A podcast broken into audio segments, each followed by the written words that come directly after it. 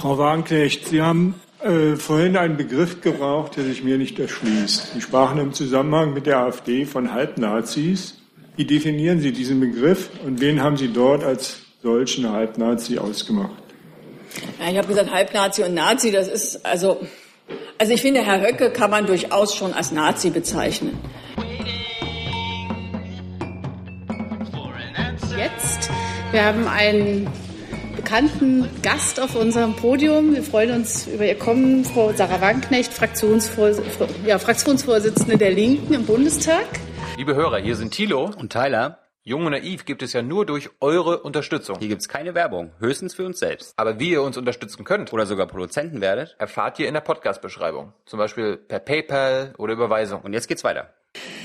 Äh, ich mache kurz ein paar, äh, nochmal so ein paar, Sie, viele von Ihnen waren ja jetzt, glaube ich, gerade in der PK davor, also Ihnen muss ich jetzt nicht erzählen, äh, warum wir uns hier versammeln und was wir für ein Verein sind, weil ich glaube, Sie warten eher darauf, dass Sie Frau Wagenknecht Ihre Fragen stellen dürfen.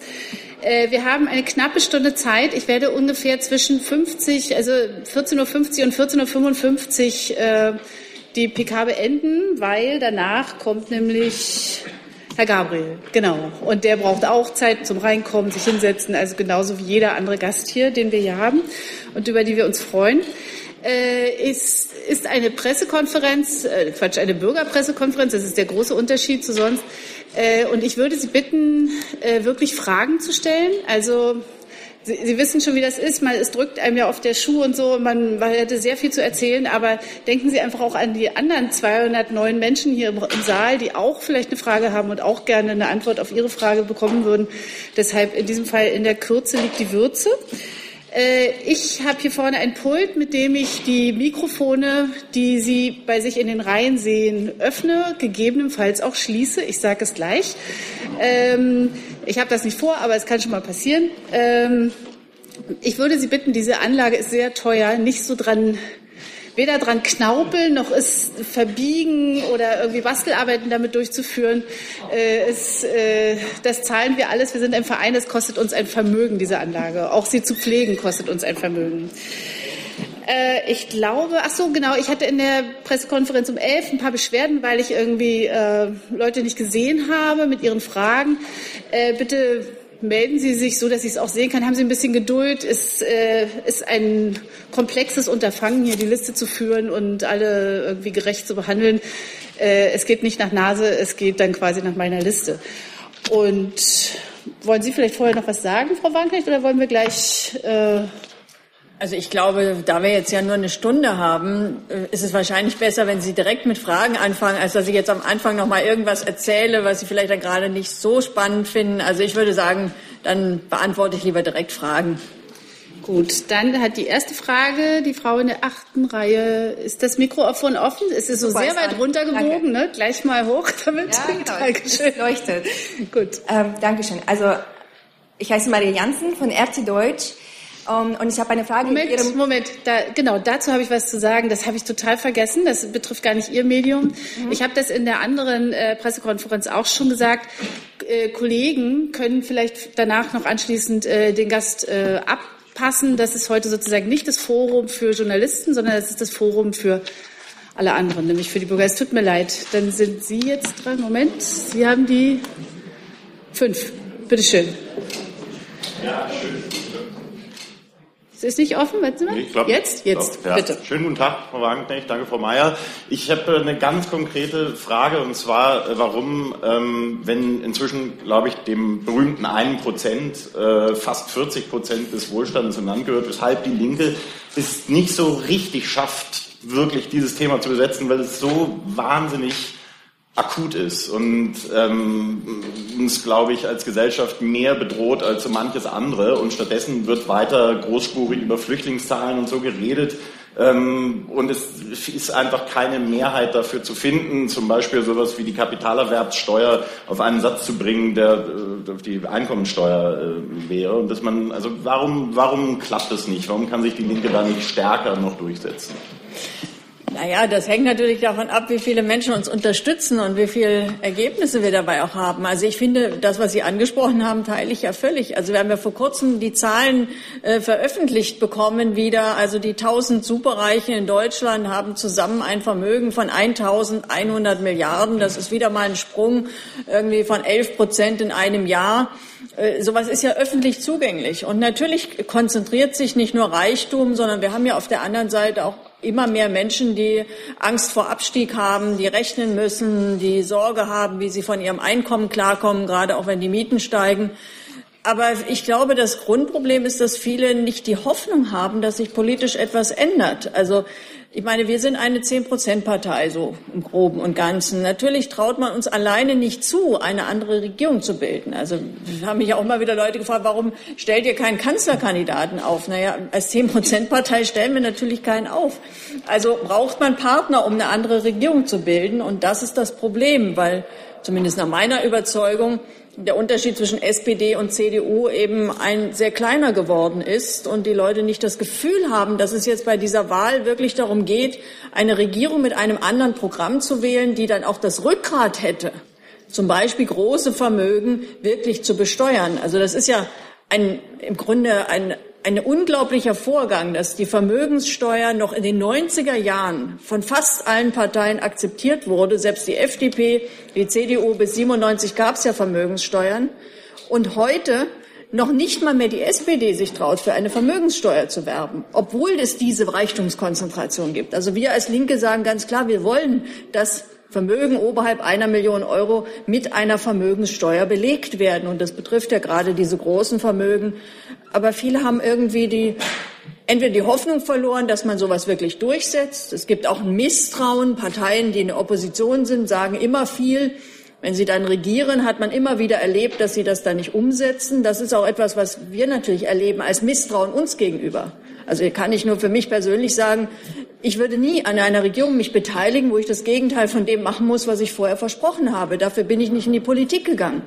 Aber ich verstehe auch, dass Leute misstrauisch sind, weil sie einfach immer wieder das andere erleben.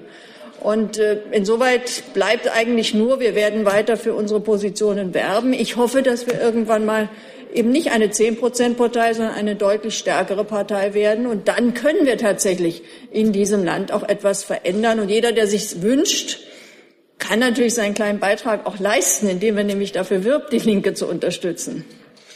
Die nächste Frage haben Sie hier vorne. Sie waren ja vorhin schon mal da. Sie wissen, Sie müssen sich jetzt irgendwie da Richtung Mikrofon bewegen. Insofern.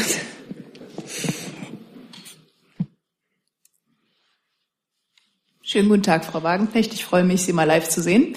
Ähm, ich habe jetzt das Parteiprogramm der Linken nicht so ganz im Kopf. Ähm, was halten Sie im Moment äh, als Mindestlohn für angemessen und äh, was würden Sie ähm, tun bei denjenigen oder bei den Unternehmen, die den Mindestlohn nicht zahlen wollen, können oder dergleichen? Na, der Mindestlohn muss ja gezahlt werden. Also wer den nicht zahlt, der, der ist sozusagen jenseits der Gesetze und muss dann natürlich auch entsprechend äh, dann geahndet werden. Das Problem, das wir haben, ist, dass es vielfach zu wenig Kontrollen gibt. Das heißt, wir brauchen mehr Personal in den Bereichen, die das überhaupt kontrollieren, die auch genauer hingucken. Es gibt ja auch Tricks, wo Leute einfach länger arbeiten und dann wird das aber kürzer verrechnet. Scheinbar ist dann der Mindestlohn gezahlt. Das heißt, da muss man schon genau hingucken. Man muss auch Menschen mehr Möglichkeiten geben, wenn sie so, zu solchen, von solchen Zuständen erfahren, dass sie dann äh, Adressen haben, dass sie wissen, wo sie sich hinwenden können, auch anonym, ohne dass man jetzt weiß, dass sie das sind und man dann kontrolliert. Was die Höhe des Mindestlohns angeht, finde ich es wirklich eine Schande, dass in der stärksten Volkswirtschaft in Europa im Vergleich zu den westeuropäischen Ländern einer der schlechtesten Mindestlöhne gezahlt wird. Also 8,84 Euro, das ist zum Beispiel deutlich unterhalb dessen, was in Frankreich, in den Niederlanden, in Belgien an Mindestlohn gezahlt wird. Da liegt der Mindestlohn in Richtung 10 Euro, also in Frankreich zum Beispiel 9,76 Euro, in Luxemburg sogar bis 11 Euro, also deutlich mehr.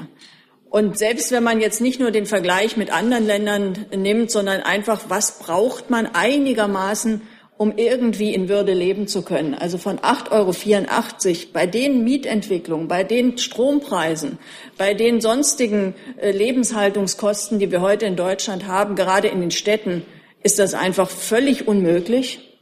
Und ich finde auch, sag mal, das funktioniert ja nur wegen eines Gesetzes, das mal gemacht wurde und das es erlaubt, niedrige Löhne aufzustocken.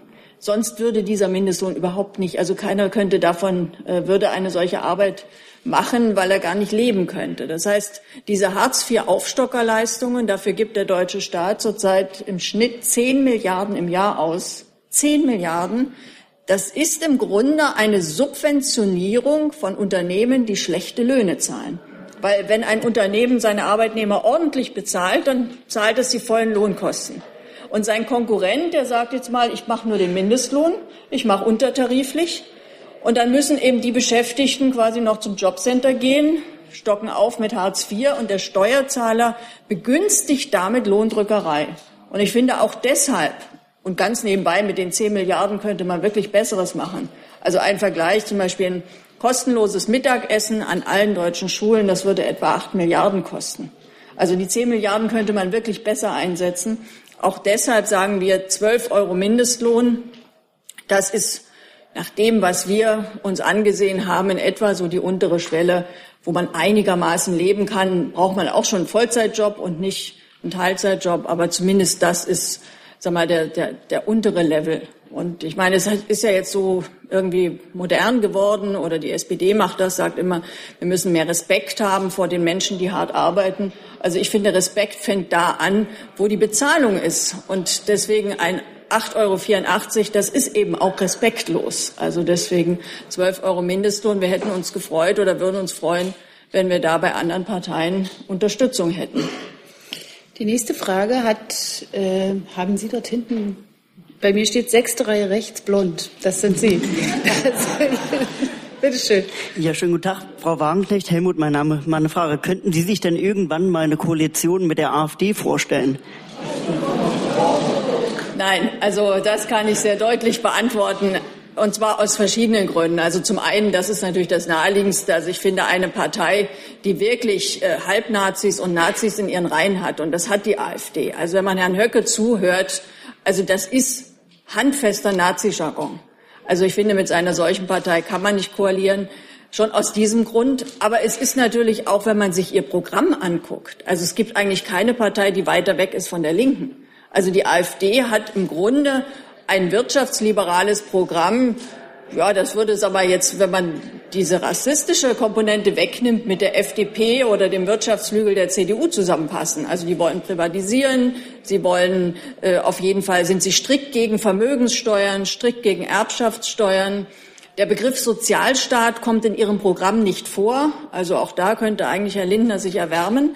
Aber sag mal, natürlich kommt der andere Punkt, äh, deswegen will ich keiner Partei unterstellen, dass sie jetzt mit der AfD äh, da irgendwie kungeln würden. Aber es würde bei uns weder inhaltlich von dem, was sie wirtschaftspolitisch, sozialpolitisch fordern, noch eben gerade ihre äh, Haltung gegenüber Menschen anderer Nationalität, anderen Glaubens, also das wäre alles mit uns überhaupt nicht kompatibel. Die nächste Frage haben Sie es? Ja, bitteschön. Geht fast in die gleiche Richtung. Äh, meine Frage habe ich vor ein paar Stunden auch mal schon gestellt. Und zwar geht es um Charlottesville. Ähm, Was? Charlottesville. Also so. den, den Terror. Charlottesville. Charlottesville. USA. Charlottesville. Ach so, ja. Entschuldigung, ich nuschel manchmal. Ähm, ja, ist völlig klar. Äh, und zwar geht es darum, finden Sie, dass der Täter ein äh, rechter Terrorist ist? Ja, natürlich ist, also mal, wenn wir jetzt, äh, wir bezeichnen solche Anschläge eigentlich als Terroranschläge. Wenn einer mit dem Auto irgendwo reinrast und Menschen umbringt, also nun kann man sagen, das ist, also ein Amoklauf war es nicht. Es war ja sehr gezielt. Er wollte dort Menschen töten. Das kann man schon mit dem Begriff auch bezeichnen. Auf jeden Fall ist er ein Rechter. Also das ist ja eindeutig. Er ist ja in rechten Strukturen, äh, auch in Neonazi-Strukturen offensichtlich organisiert und auch, äh, ja, hat er dort äh, Rückhalt gehabt, hat sich da auch aus solchen Lehren offensichtlich Motivation verschafft. Also ob man jetzt alles Terror nennt, es ist zumindest ein, ein terroristischer Akt und es ist ein, ein Akt, wo ich es wirklich unglaublich finde, dass dann ein US-Präsident auf die Art reagiert, wie Trump das gemacht hat. Also das zeigt natürlich schon, wie sich da auch ja das politische Klima verändert hat. Also ich bin nur wirklich die Letzte, die irgendwie die anderen US-Präsidenten irgendwie positiv bewertet. Also ich meine, wenn man sich anguckt, George W. Bush, der hat also nicht nur äh, Twitter gemacht, das hat er, glaube ich, nicht. Er hat aber Kriege geführt, wo am Ende Millionen Menschen dabei ums Leben gekommen sind und umgebracht wurden, zum Beispiel der Irakkrieg. Also da sind natürlich auch riesige Verbrechen zu, zu verantworten gewesen. Aber jetzt diese Art, wie man wirklich öffentlich sich teilweise hinter äh, einen rechten Mob stellt und dann noch versucht, äh, die anderen, also die Opfer, als mitverantwortlich zu deklarieren, also das fand ich schon unglaublich. Die nächste Frage haben Sie, eine, genau, ist das Mikrofon offen? Ja, danke. Äh, ich habe eine Frage zur Volksabstimmung, ob Sie für Volksabstimmungen sind, die mehr Auswahlmöglichkeiten als nur Ja und Nein haben und ja, wie Sie dazu stehen. Also ich bin auf jeden Fall für Volksabstimmung. Ich finde auch, wir brauchen in Deutschland mehr direkte Demokratie, auch auf Bundesebene. Also es gibt es ja teilweise, also in Berlin wird es ja jetzt zum Beispiel auch eine Abstimmung geben zu Tegel. Es gibt in den einzelnen Bundesländern solche Möglichkeiten. Auf Bundesebene gibt es das bisher kaum. Und ich fände das wichtig, weil ich glaube, dass die Menschen erstens äh, dann auch anders sich für Themen interessieren, wenn sie selber abstimmen können und zweitens auch das Recht haben müssen, bei wirklich bei wichtigen Dingen, bei Grundfragen, dann auch mitzustimmen. Also nehmen wir das, was ja auch groß diskutiert wurde, diese sogenannten Freihandelsabkommen, die für mich Konzernschutzabkommen sind, CETA. Bei TTIP weiß man auch noch nicht, ob das wirklich tot ist, aber zumindest CETA ist ja beschlossen worden. Ähm, da wäre es meines Erachtens dringend notwendig, dass die Bürgerinnen und Bürger ein Recht hätten, da mitzustimmen. Oder nehmen Sie die Erhöhung des Rentenalters, Rente mit 67. Warum können das nicht die Menschen selber entscheiden, ob sie lieber sagen wir, 20 Euro mehr Beitrag zahlen oder ob sie am Ende eben immer, immer später in Rente gehen wollen, was ja für die meisten eigentlich nur bedeutet Rentenkürzung, weil sie ja kaum bis 65 nur, auch nur einen Job haben, geschweige denn bis 67 den haben werden. Also ich finde solche wichtigen Dinge, die wirklich das Leben verändern. Auch damals diese unsäglichen Hartz-IV-Reformen. Ich finde, über sowas muss es Abstimmungen geben.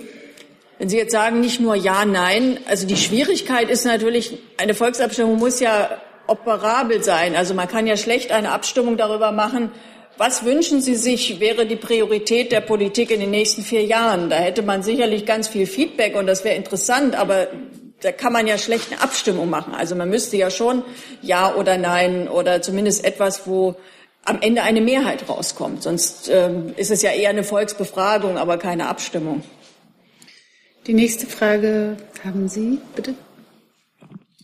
Ihre Partei ähm, kritisiert in schöner Regelmäßigkeit, zu Recht, wie ich auch finde, die äh, andauernden Menschenrechtsverletzungen in der Türkei. Ähm, beim Thema Russland, wenn dort gegen Oppositionelle vorgegangen wird oder auch das Verhalten in der Ostukraine, da bleiben Sie auffällig still. Sehen Sie hier drin keinen Widerspruch oder ein Glaubwürdigkeitsproblem Ihrer Partei? Also erstens haben wir Menschenrechtsverletzungen auch bei Russland kritisiert. Wir haben natürlich auch gesagt, dass die, äh, der Anschluss der Krim, dass das mit dem Völkerrecht nicht vereinbar ist, weil man kann nur Landesteile sozusagen einem anderen Land zuordnen, wenn das Land, das es betrifft, zustimmt. Das hat aber die Ukraine nun bekanntermaßen nicht gemacht. Also das haben wir immer kritisiert. Wir haben auch zum Beispiel sehr deutlich kritisiert, äh, wie Russland in Syrien vorgegangen ist, damals mit den Bombardierungen in Aleppo. Das wird immer nicht so gern berichtet und nicht so gern wahrgenommen. Also das ist, äh, glaube ich, eher das Problem. Also weil ich auch oft von Journalisten immer wieder gefragt werde, ja, warum äh, haben Sie eigentlich äh, so viele Probleme, zum Beispiel Russland zu kritisieren? Und dann sage ich immer, ich verstehe nicht, warum die Journalisten so viele Probleme haben, zur Kenntnis zu nehmen, wie oft ich Russland kritisiere. Also das tue ich. Ich mache es nur nicht einseitig, weil ich finde, wenn man Bomben auf Aleppo kritisiert, muss man eben auch Bomben auf Mosul und auf Raqqa kritisieren, weil auch da sterben hauptsächlich Zivilisten. Und äh, was jetzt die Türkei-Politik angeht, natürlich gibt es schon einige wichtige Unterschiede zu Russland. Also wenn wir die Türkei kritisieren, kritisieren wir immer auch die deutsche Türkei-Politik. Und äh, gegenüber Russland steht überhaupt nicht die Situation, dass hier Beitrittsgespräche zur Europäischen Union geführt werden. Die gibt es nicht würde ich jetzt auch nicht für so sinnvoll halten, aber es gibt sie nicht. So, aber die, bei der Türkei laufen sie nach wie vor weiter. Es wird auch immer noch Geld überwiesen. Es ist auch nicht so, dass wir in Größenordnung an Russland Waffen liefern. Also ich glaube, wir liefern keine einzige Waffe an Russland. Wir liefern aber in Größenordnung Waffen an die Türkei. Rheinmetall wird, will dort eine Panzerfabrik bauen. So, und das heißt, natürlich ist das Türkei-Thema insoweit für uns auch als Opposition mehr ein Thema, weil wir wollen, dass sich die deutsche Politik gegenüber der Türkei verändert, weil wir das absolut absurd finden, dass einem solchen Despoten gegenüber immer noch, wie ich finde, eine sehr, sehr konziliante, teilweise in der Vergangenheit musste man sogar sagen, unterwürfige Politik gemacht wird. Also dass man sich abhängig gemacht hat, damals mit diesem Flüchtlingsdeal, und dass man doch in der Folge alles daran gesetzt hat, Herrn Erdogan nicht zu sehr zu vergrätzen. Und das ist eben ein Grundfehler gewesen, weil wir damit, äh, finde ich, unsere eigenen Ansprüche auch in den Wind schreiben. Und das ist dann natürlich noch mehr ein Thema. Deswegen steht das vielleicht auch mehr im Fokus. Auf meiner Liste steht siebte Reihe links. Sind Sie das? Haben Sie eine Frage? Ja, okay, bitteschön. Dann bitte. Schönen guten Tag erstmal, Frau Wagenknecht. Warten Sie ganz kurz. Ich möchte nämlich zitieren und zwar. Äh, Aber nicht zu lang. Ja? Nee, nee, ke okay. keine Sorge. Es geht ganz schnell. Es sind erstmal nur ein Satz. Und zwar Eva Högel, die hat heute Morgen gesagt, äh, zumindest kam heute Morgen das Zitat durch, äh, Opposition ist immer das Schlechteste, da landet alles im Papierkorb oder in der Schublade. Hm, wie, wie bewerten Sie diese Aussage jetzt gerade in Bezug darauf, dass es ja auch Ihr möglicher Koalitionspartner wäre? Ah, jetzt sehen wir uns. Und ähm, wie hat sich das angefühlt, dann die letzten Jahre immer nur was für die Schublade zu machen? Also erstens finde ich, das ist ein komisches Demokratieverständnis. Also Demokratie lebt davon, dass es nicht nur eine Regierung gibt, sondern auch eine Opposition. Und ich finde das auch wichtig. Und ich finde, eine Opposition ist auch gehalten, eben eine gute Arbeit zu machen und nicht nur darauf zu warten, dass sie wieder regiert. Also zumindest wir haben nicht das Verständnis, dass wir jetzt nur Regierung im Wartestand sind und die Zeit totschlagen müssen, sondern ich finde, es ist ein durchaus wichtiger Punkt. Wer ist in, in der Opposition? Wie kann man Regierung unter Druck setzen? Und es verändert auch Regierungspolitik. Also ich bin fest überzeugt, natürlich haben bestimmte Dinge, die in dieser Legislatur die Große Koalition gemacht hat, auch damit zu tun, dass die Oppositionsführerschaft in dem Fall von der Linken übernommen wurde oder die Linke die stärkste Oppositionspartei war. Also ich bin überzeugt, ohne uns gäbe es keinen Mindestlohn. Kann man immer sagen, nee, das wollte ja die Sozialdemokratie. Also die Partei, die es am längsten gefordert hat, war die Linke. Und wenn man eine starke linke Opposition hat, dann ist das ein Druck auf die Regierung.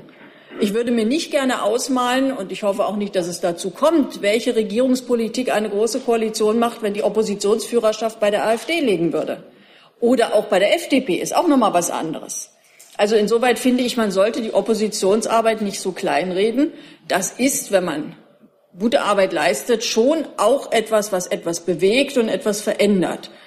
Und ähm, ja gut, die SPD muss das halt für sich entscheiden, was sie dann nach der Wahl macht. Ich habe ja wirklich das Gefühl, aber dann ist ihnen auch nicht mehr zu helfen, dass die allen Ernstes, selbst wenn sie wieder ein blamables Ergebnis kriegen, äh, doch darüber nachdenken, die große Koalition fortzusetzen. Also ich finde das, also es macht mich dann fast sprachlos.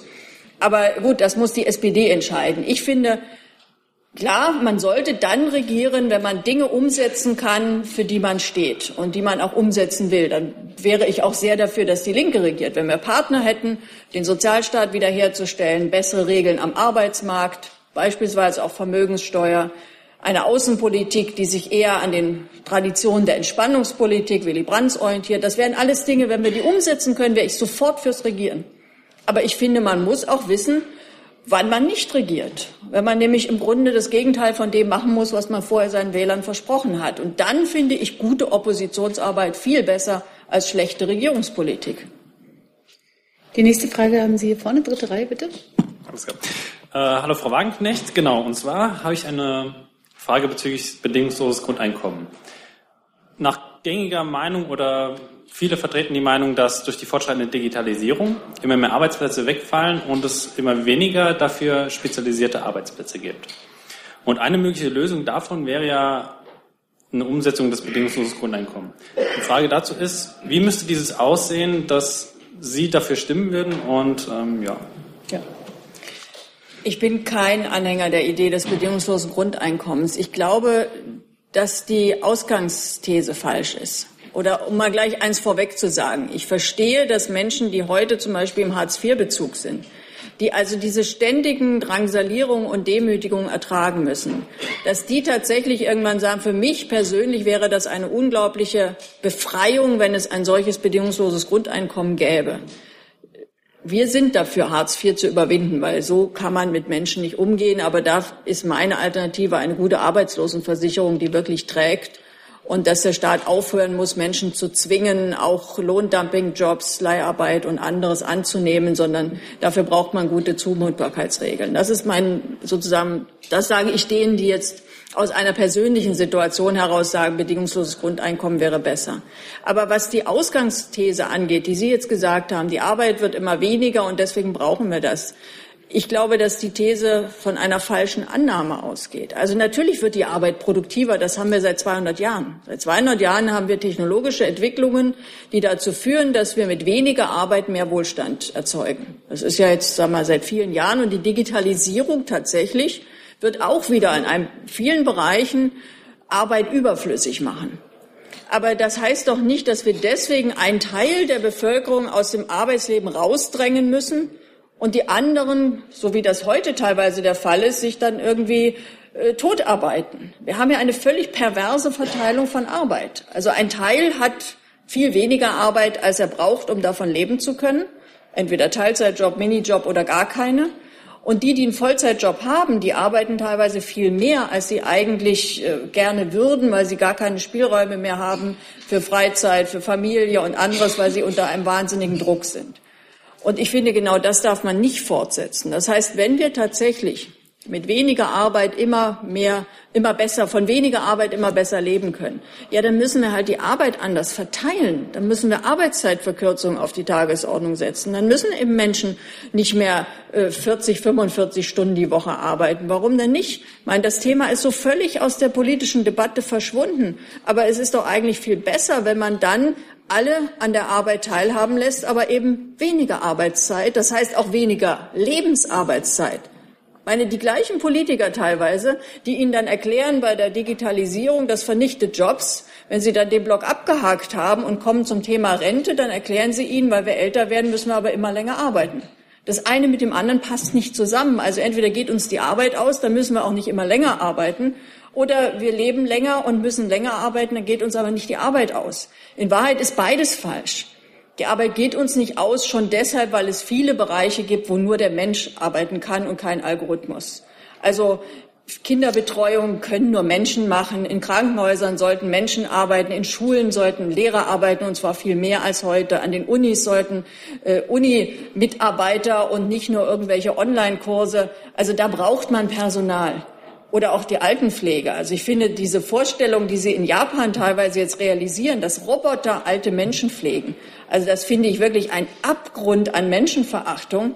Äh, da, da wird's pervers. Also da wird zwar technologisch möglich, aber nicht sinnvoll. Also wir, wir haben immer noch genug Arbeit aber wenn sie weniger wird, dann sollte jeder weniger arbeiten und bitteschön natürlich mit vollem Lohnausgleich, weil der Hintergrund ist ja, dass wir in der weniger Arbeits, in den weniger Arbeitsstunden auch mehr tatsächlich an Reichtum erzeugen. Also voller Lohnausgleich, weniger Arbeit, aber bitte für alle und ein gutes Bildungssystem. Das ist natürlich die Voraussetzung, dass die Menschen, die die Schule verlassen, dann auch in der Lage sind, die Arbeitsplätze, die es dann in der Zukunft gibt, wahrzunehmen.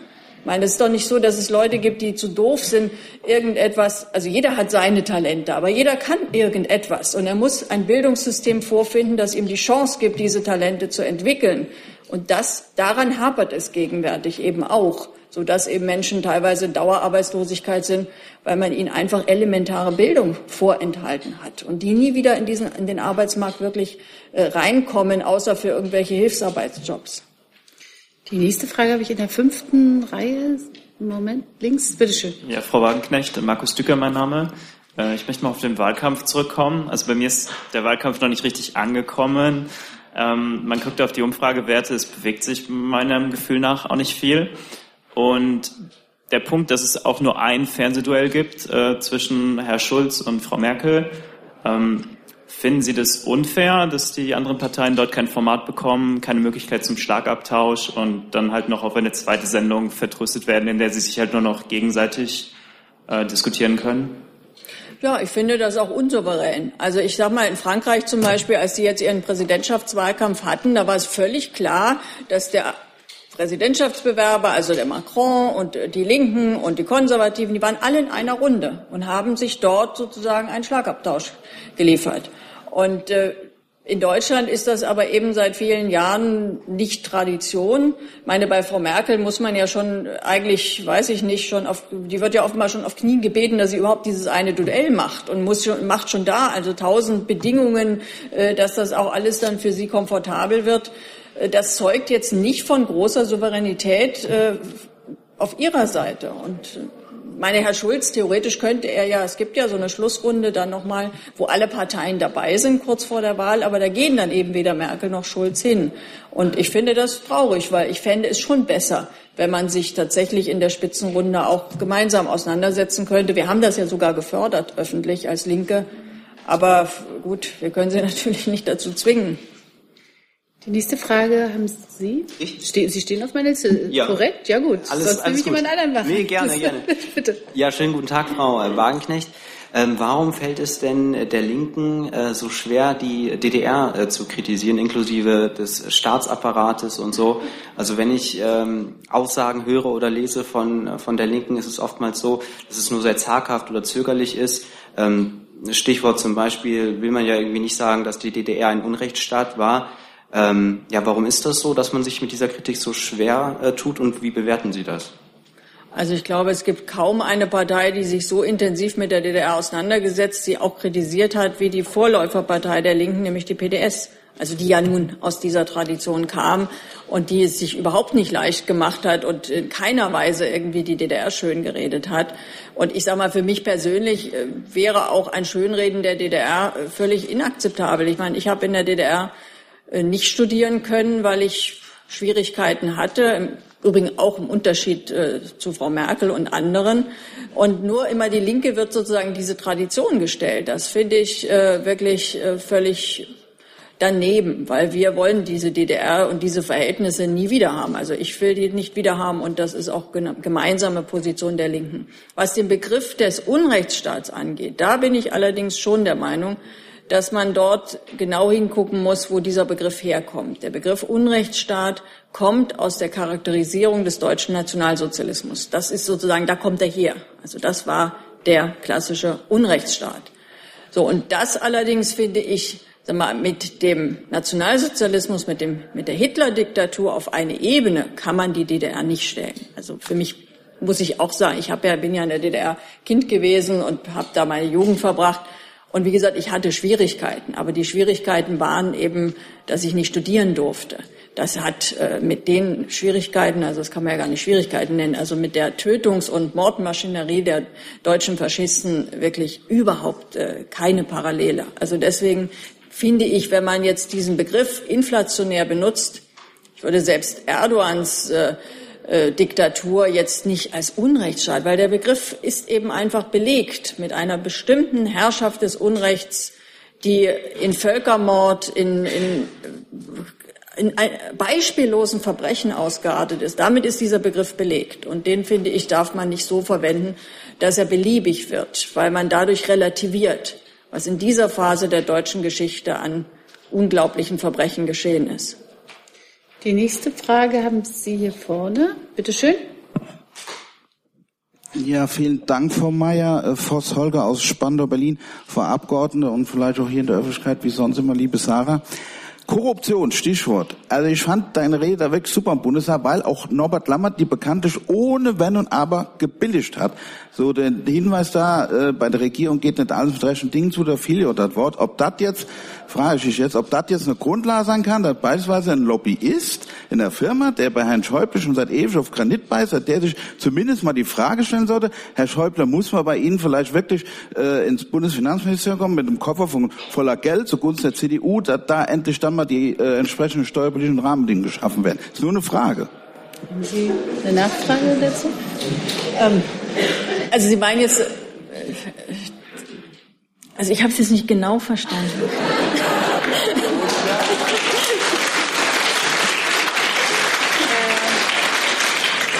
Vielleicht können Sie ja versuchen, dass. Also Sie meinen den Einfluss von Lobbyisten auf die Politik jetzt generell, oder? Im, Bundestag, im Bundestag fehlt das Wort, äh, so habe ich das jedenfalls verstanden, und das war wohl auch so, äh, da fehlt das Wort in der Rede, äh, Bundes, bei der Bundesregierung geht es wohl nicht so mit rechten Dingen zu, und da fiel auch das Wort Korruption. Ja. Und dann noch, Frau, Frau Mayer, äh, der Herr Lammert hat die Rede ohne Wenn und Aber gewählt. Da gab es keinen Ordnungshof, noch nicht mal einen Hinweis für Abgeordnete Mäßig. Ich muss mir dazu sagen. Gut, danke. Ja, sag mal, es gibt in Deutschland Korruption. Natürlich, also sag mal, es gibt immer auch die illegale Korruption, klar, die gibt's aber im Bundestag, glaube ich, weniger. Also dass wirklich einer irgendwo mit einem Umschlag kommt und dem Politiker Geld gibt. So platt läuft es in der Regel nicht. Es gibt aber Mechanismen, die tatsächlich für mich Korruption sind, aber die nicht äh, sozusagen justiziabel sind. Also zum Beispiel ist für mich Korruption nach dem Motto bezahlt wird später ein Instrument, was immer wieder eingesetzt wird, nämlich dass Politiker, die in ihrer Amtszeit einer bestimmten Branche, einem bestimmten Unternehmen einen sehr großen Gefallen tun. Das kann die Privatisierung der Altersvorsorge sein. Das kann natürlich auch die Weichenstellung Richtung einer Autobahnprivatisierung sein. Das kann eine Bankenrettung sein. Das können auch der Einsatz für bestimmte Pipeline-Projekte sein.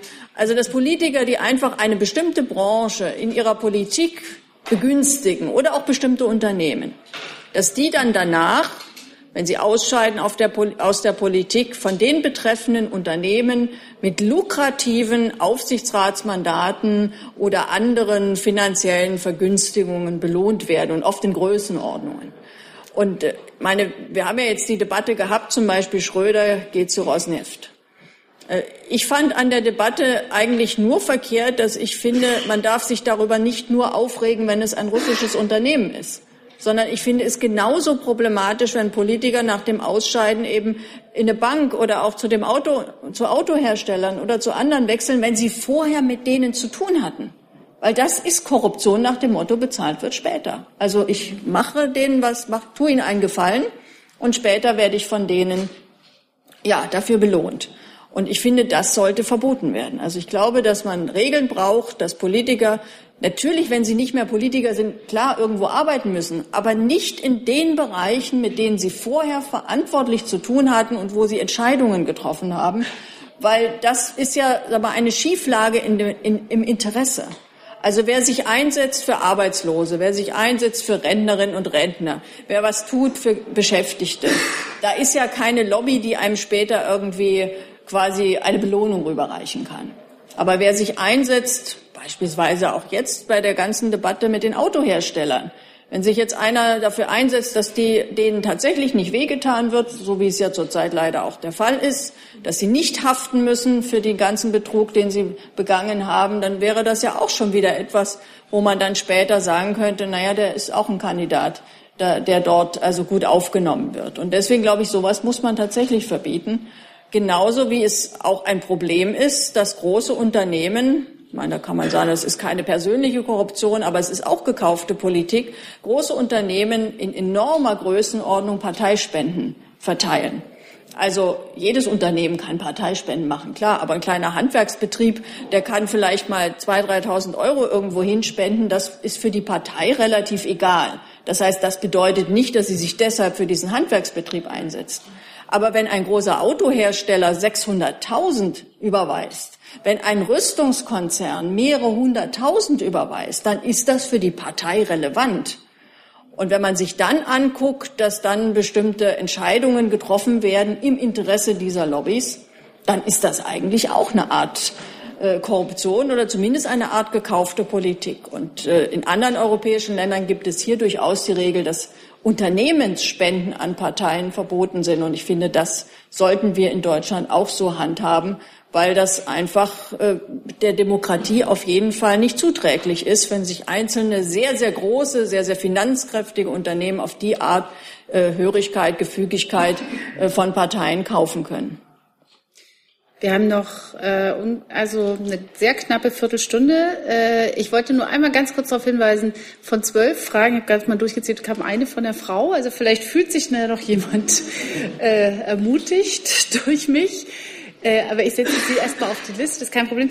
Äh, jetzt ist erstmal, sind Sie in der fünften Reihe dran. Bitte schön. Okay. Horst Krei ist mein Name. Ich habe eine Frage.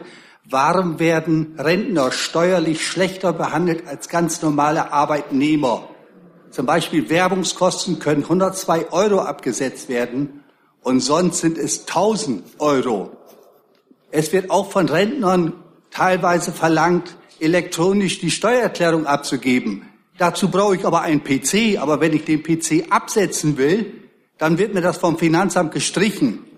Und die Rentner werden teilweise genauso behandelt wie ganz normale Arbeitnehmer. Das hat man letztes Wochenende gesehen, lange nach der Museen in Berlin. Da gab es keine Ermäßigung, wie, wie, wie es vielleicht früher einmal war. Die Rentner mussten vollen Beitrag von 18 Euro entrichten. Gibt es da eine Möglichkeit, das zu ändern? Ja, das ist ja das gesamte große Thema. Wie gehen wir mit Menschen um, die oft das Leben, ihr Leben lang hart gearbeitet haben und dann sind sie alt und dann werden sie um ihre Lebensleistung betrogen. Das ist ja heutzutage in Größenordnung so, weil einfach die Renten immer niedriger werden, weil sie gekürzt wurden. Und äh, wenn dann noch solche Leistungen wegfallen, wie jetzt zum Beispiel wenigstens ermäßigter Eintritt bei Museen oder ermäßigte Tickets und anderes mehr, dann wird es natürlich immer enger. Ich meine, mit den Werbungskosten, das kann ich insoweit ein bisschen verstehen. Der Sinn der Werbungskosten ist ja eigentlich, dass man sich für seine berufliche ähm, für seine Laufbahn, für seine berufliche Perspektive, dass man da eben bestimmte pauschale Werbungskosten ansetzen kann. Das soll ja mit im Zusammenhang mit dem Beruf sein. Und ich finde hauptsächlich pervers, dass wir immer mehr Rentnerinnen und Rentner haben, die eigentlich sagen wir, schon deswegen Werbungskosten auch hätten absetzen oder absetzen können müssten, weil sie auch noch einem Beruf nachgehen. Aber das ist ja nicht der Sinn der Sache, dass immer mehr Rentnerinnen und Rentner in einem Minijob arbeiten, weil ihre Rente nicht reicht. Und deswegen bin ich überzeugt, wir brauchen tatsächlich eine Wiederherstellung der gesetzlichen Rente, die so reformiert wird, dass sie zukunftsfest ist. Und für mich ist da eigentlich das interessanteste Modell, das in Österreich, also Österreich hat ja einen anderen Weg eingeschlagen als Deutschland. Deutschland hat ja irgendwann gesagt, wir kürzen die gesetzliche Rente und äh, empfehlen den Leuten, dass sie so diesen Riester-Unfug machen, von dem man im Grunde jetzt weiß, also Nullzinsen, hohe Provisionen der Banken und Versicherungen, also kann man gleich sein Geld zum Fenster rausschmeißen. Und Österreich hat gesagt, nein, wir machen keine Kapitalmarktrente, sondern wir machen die gesetzliche Rente dadurch zukunftsfest, dass wir einen Topf machen, wo alle einzahlen. Also nicht nur die abhängig Beschäftigten, so wie in Deutschland, sondern eben auch die Selbstständigen, auch die Beamten, ich glaube sogar auch die Politiker und Politikerinnen, alle zahlen in diesen einen Rententopf in Österreich. Dadurch sind natürlich auch wesentlich mehr Einnahmen da. Und das ganze Modell funktioniert erkennbar, weil ein Durchschnittsrentner in Österreich hat 800 Euro mehr im Monat als ein Durchschnittsrentner in Deutschland. Also das ist tatsächlich ein großer Unterschied. Dann muss auch keiner mehr arbeiten. Und dann kann man sich vielleicht sogar das volle Ticket auch leisten, obwohl ich finde, auch gerade gegenüber Senioren kann man ruhig äh, diese gute Tradition beibehalten, dass sie da ermäßigte Konditionen haben. Aber das Entscheidende, was Sie hier angesprochen haben, ist eben, dass die Renten immer niedriger werden, dann werden sie auch noch besteuert, dann werden auch noch äh, sozusagen Beiträge fällig und dann können eben viele Menschen im Alter einfach nicht mehr gut leben. Und das, finde ich, darf in einem reichen Land nicht zugelassen werden. Also es kann einem keiner erzählen, dass ein Land, in dem so viel Wohlstand und so viel Reichtum existiert wie in Deutschland, dass sich das nicht leisten kann, seine Seniorinnen und Senioren so zu stellen, dass sie ihren Ruhestand ohne soziale Nöte äh, genießen können. Das kann man, wenn man es will, und dafür muss man dann eben aber auch die Weichen stellen. Die nächste Frage haben Sie in der elften Reihe. Sie hatten sich vorhin schon gemeldet. Ne? Ja. Hallo Frau Frankenecht. Gibt es Ihrer Meinung nach gute und schlechte Bombenbeziehungen äh, auf Syrien jetzt bezogen? Schön. Nein, gibt es nicht. Deswegen haben wir eben die russischen Bomben genauso kritisiert wie die amerikanischen, die französischen, für die wir ja als Deutsche sozusagen zumindest die Daten mitliefern. Weil all diese Bomben haben ja das Problem, dass sie in erster Linie nicht Terroristen, sondern Zivilisten treffen. In all diesen Städten sterben in Größenordnungen Zivilisten. Und äh, das ist eine unglaubliche Barbarei. Und ich finde, den Leuten zu erzählen, dass wir das machen müssten, um den Terrorismus zu schwächen, das ist völlig absurd. Wir führen ja seit Afghanistan einen, einen sogenannten Antiterrorkrieg. Da muss man sich nur mal angucken, wie hat sich denn der islamistische Terrorismus in der Zeit entwickelt. Also in Afghanistan, der Krieg hat 2001 begonnen. Da gab es international gefährliche islamistische Terroristen, in der Größenordnung von wenigen hundert. Wenige hundert waren ja die, die das World Trade Center, die das verantwortet haben. Aber das waren keine, keine großen Zahlen. So, und jetzt nach 16 Jahren sogenanntem Antiterrorkrieg gibt es Hunderttausende gefährliche islamistische Terroristen. Und die Organisation, die jetzt zum Beispiel auch für die ganzen Anschläge in Europa zumindest mitverantwortlich oder verantwortlich ist, sie schreibt sich ja immer auf ihre eigene Fahne, der Islamische Staat, ist das Ergebnis eines Krieges. Also ohne den Irakkrieg hätte es nie einen islamischen Staat gegeben und damit natürlich auch niemanden, der jetzt in Europa solche Terroranschläge verüben würde. Und nicht nur in Europa, also in der vor Ort teilweise noch viel schlimmer. Wir nehmen ja immer mehr wahr, was in Europa passiert und nicht so sehr, was im Irak und äh, in Afghanistan und anderen Ländern. Da ist das ja in ganz anderer Größenordnung an der Tagesordnung.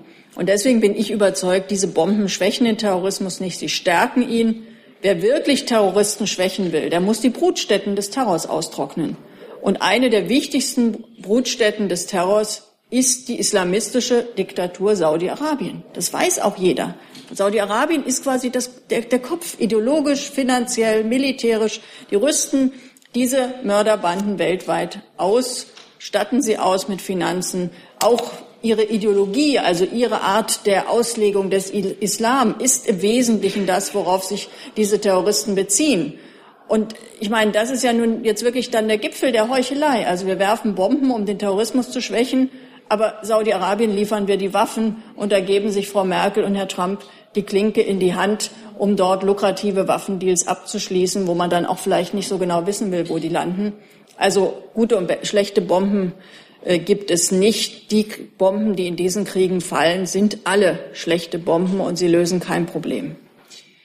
Ähm, es, ich muss leider sagen, wir haben, ich habe hier schon allein jetzt noch zehn weitere Fragen und wir haben noch fünf Minuten. Sie können sich ungefähr ausrechnen, was das bedeutet.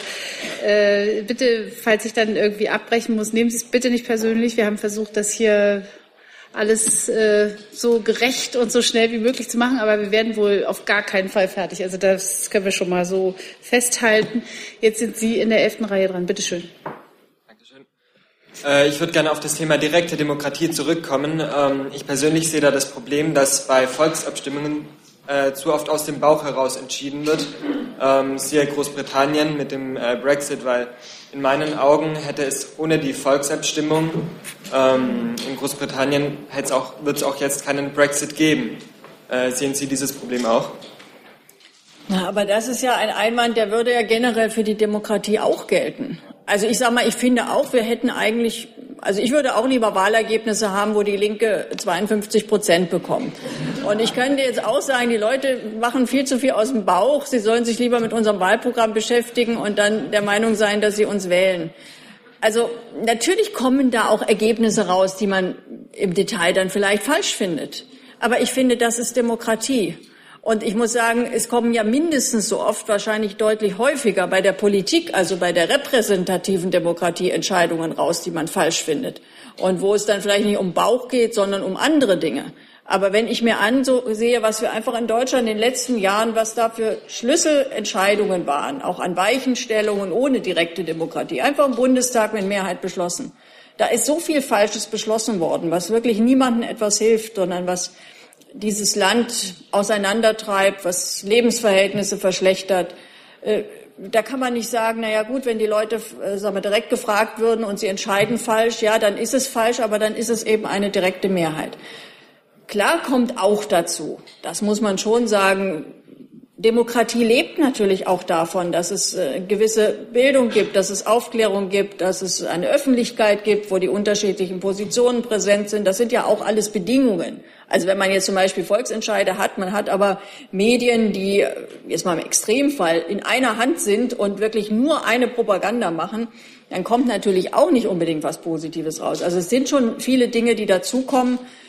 Bildung, die Fähigkeit, sich eine Meinung überhaupt wirklich auch bilden zu können und vielleicht nicht gerade von Bild nur gebildet zu werden, ähm, das sind alles wichtige Dinge. Das ist auch eine Frage des Bildungssystems. Aber ich finde trotzdem, das ist kein, kein schlüssiges Argument gegen die Demokratie und auch nicht gegen direkte Demokratie. Das Einzige, was ich finde, das muss der Rahmen sein. Also eine, eine Verfassung muss gelten. Und eine, eine Verfassungsgrundsätze können nicht durch direkte Entscheidungen ausgehebelt werden. Also ich würde zum Beispiel für ausgeschlossen halten, und das wäre ja dann auch verfassungswidrig, wenn man jetzt in Deutschland, nehmen wir an, es gäbe irgendeinen schlimmen Fall, jemand, der ja, also zum Beispiel so ein Attentäter, so ein, so ein Terrorist, der wäre jetzt hier in Haft und dann gäbe es eine Volksabstimmung über die Wiedereinführung der Todesstrafe. Und der hätte vielleicht wirklich Menschen umgebracht. Ich finde, so etwas kann dann trotzdem nicht sein, weil das ist verfassungswidrig. Wir haben im Grundgesetz einfach bestimmte Werte und deswegen kann man keine Volksabstimmung über eine Todesstrafe machen. Also die, die Grundwerte, die müssen gelten. Aber in diesem Rahmen, finde ich durchaus, hat die Bevölkerung das Recht, Dinge zu entscheiden und Politikern auch immer mal deutlich zu sagen, das, was ihr jetzt da gerade macht, das wollen wir anders haben. Und der Brexit wäre sicherlich auch verhinderbar gewesen durch eine andere Politik in Großbritannien. Ich meine, der war doch auch mehr so ein, eigentlich ging es doch gar nicht so sehr um die EU. Es ging eigentlich darum, dass viele Leute offenbar dem Cameron eine, eine auswischen wollten, dass sie, sich, äh, über, dass sie sich über den Tisch gezogen fühlen seit vielen Jahren, dass sie relativ arm sind, dass in diesen ehemaligen Industriestädten überhaupt keine Perspektive ist und dass sie dann quasi ihre Wut in so einer Entscheidung Ausdruck verleihen. So wie Leute in den USA eben Donald Trump gewählt haben. Das war auch ein bisschen aus dem Bauch vielleicht. Also Zumindest scheinen es ja einige jetzt auch zu bereuen. Also die Umfragen sind ja deutlich niedriger als das, was das Wahlergebnis war. Und trotzdem gilt es. Die vermutlich letzte Frage haben Sie dort hinten, neunte Reihe. Liebe Hörer, hier sind Thilo und Tyler. Jung und naiv gibt es ja nur durch eure Unterstützung. Hier gibt es keine Werbung, höchstens für uns selbst. Aber wie ihr uns unterstützen könnt oder sogar Produzenten werdet, erfahrt ihr in der Podcast-Beschreibung. Zum Beispiel per PayPal oder Überweisung. Und jetzt geht's weiter. Bitteschön. Frau Wagenknecht, Sie haben äh, vorhin einen Begriff gebraucht, der sich mir nicht erschließt. Sie sprachen im Zusammenhang mit der AfD von Halbnazis. Wie definieren Sie diesen Begriff und wen haben Sie dort als solchen Halbnazi ausgemacht? Ja, ich habe gesagt, Halbnazi und Nazi, das ist also, also ich finde, Herr Höcke kann man durchaus schon als Nazi bezeichnen. Und bei anderen, also weil ich finde, jemand, der den, der das Holocaust-Mahnmal als Denkmal der Schande bezeichnet. Jemand, der sagt, wir müssen unsere ganze Geschichte neu bewerten, was ja offensichtlich heißt, äh, die Nazi-Zeit also nicht mehr so negativ, sondern irgendwie sind ja immerhin Autobahnen gebaut worden oder ich weiß nicht wie. Also das ist für mich Nazi-Ideologie. So, und dann hat die AfD natürlich nicht nur Leute wie Höcke, das weiß ich auch aber auch aus dem Umfeld von Höcke gibt es natürlich Äußerungen, da kann man vielleicht nicht sagen, das sind jetzt schon Nazis, aber das geht auch in eine solche Richtung, anderer Umgang mit Geschichte, andere Bewertung, also, also deutsche Geschichte, darum geht's ja immer. Also da ist schon so ein fließendes Feld und der Begriff Halbnazi war eigentlich nur so gemeint, dass ich jetzt da nicht jeden mit diesem harten, und der ist ja hart, harten Begriff äh, benennen will, sondern dass es natürlich auch da Übergänge gibt. Es gibt auch Leute in der AfD, die meines Erachtens weder Halbnazi noch Nazi sind, sondern die einfach in irgend, aus welchen Gründen auch immer äh, in dieser Partei meinen, dass sie äh, irgendwie für die Aufhebung des Euro sind. Das hat nichts mit Nazi zu tun. Nur ich finde, man muss sich dann eben auch umsehen, in welchem Kontext man das tut. Also ein Teil ist ja auch, hat ja die AfD auch verlassen der eigentlich aus einer anderen Tradition, also aus so einer konservativen Tradition kam und am Anfang sich in der AfD ja auch engagiert hat. Also da ist schon, die machen das ja auch bewusst. Sie versuchen ja, dieses ganze Spektrum anzusprechen. Also das Konservative, was jetzt gar nichts mit, mit rechter Ideologie unbedingt zu tun hat, bis hin zum Rassistischen. Und da ist eben dann äh, meines Erachtens der Begriff Nazi und Halbnazi auch angemessen. Vielen Dank, Frau Wagenknecht, und äh, vielen Dank Ihnen vor allem für Ihre wirklich sehr interessanten, konzentrierten Fragen, das gute Zuhören. Das ist auch eine Übung in Demokratie, die wir hier, glaube ich, gerade hatten. Sehr schön. Ähm, machen Sie, äh, bleiben Sie noch hier, wenn Sie möchten. Gleich kommt äh, Sigmar Gabriel und nach ihm kommt Herr Thomas de Maizière, der Bundesinnenminister. Und äh, genau, äh, genau, ich kriege hier gerade aus dem Büro noch eine Nachricht. Äh, wenn Sie äh, schon lange hier im Saal sind, wäre es wahnsinnig nett, wenn Sie ich will Sie nicht auffordern zu gehen, aber es gibt ganz viele draußen, die warten und das auch gerne sehen würden. Also, wenn Sie sich fragen, ist vielleicht nicht so, dann äh, bitteschön, da draußen freuen sich jede Menge Leute. Vielen Dank, Frau Wagner.